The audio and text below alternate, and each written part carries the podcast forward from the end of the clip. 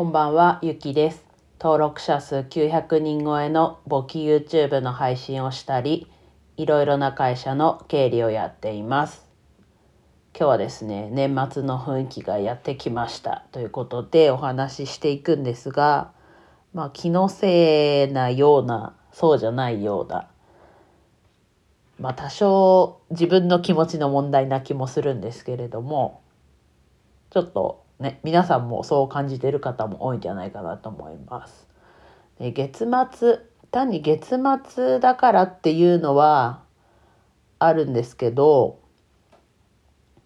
なんだろうな、月末自分勤務少なめにしてるんですけれども、してるというか、月初がね、いっぱいになるので、後半少なめにみたいな感じでやってるんですけど、まあそれ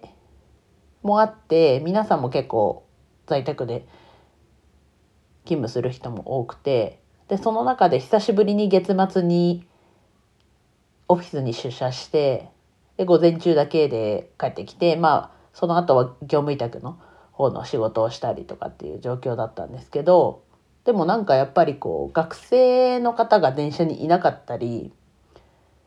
するっていうのが自分はこう年末というかあ夏休みだなとか春休みだな冬休みだなっていうそこを感じます。皆さんはそういう風になんか感じることってありますかね？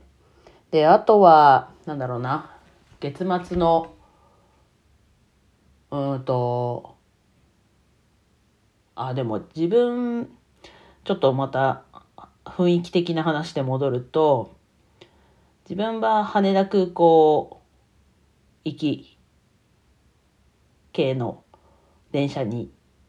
乗るんですけどやっぱりこ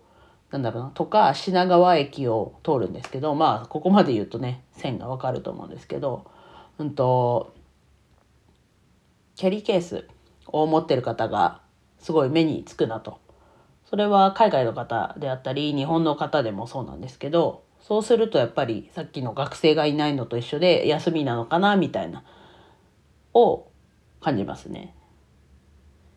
でやっぱりでも結局は自分の気のせいとは思いつつなんだろう年末だから今までこう連絡がついてたものが連絡つきにくかったりっていうのも出てきてて雰囲気を感じるというか年末だなと感じる感じますね。ただ自分はなんだろうな特に業務委託の仕事はまだまだあるのでね、多分ずっと31日まで引き続き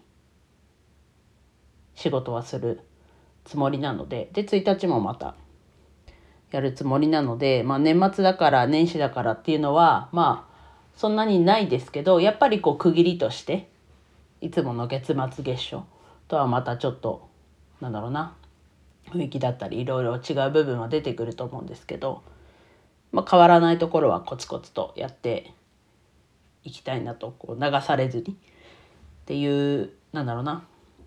皆さんにこう雰囲気感じますかと聞きつつ自分でなんだろうな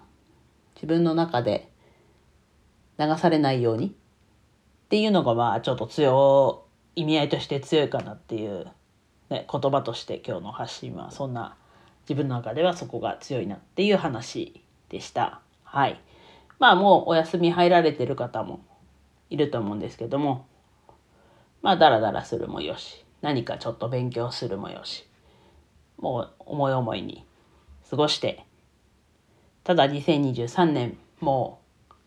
なんだろうな、いいスタートが切れるようにっていうよりは、やっぱりこう、もうすでにもう、なんだろうな、年が変わる前にもうスタートを切っておくっていうのも一つじゃないかなと思います。はい。なんかちょっとまとまりはないですが、まあ年末やってきましたねっていう配信でした。では以上です。今日も一日楽しく過ごせましたでしょうか？ゆきでした。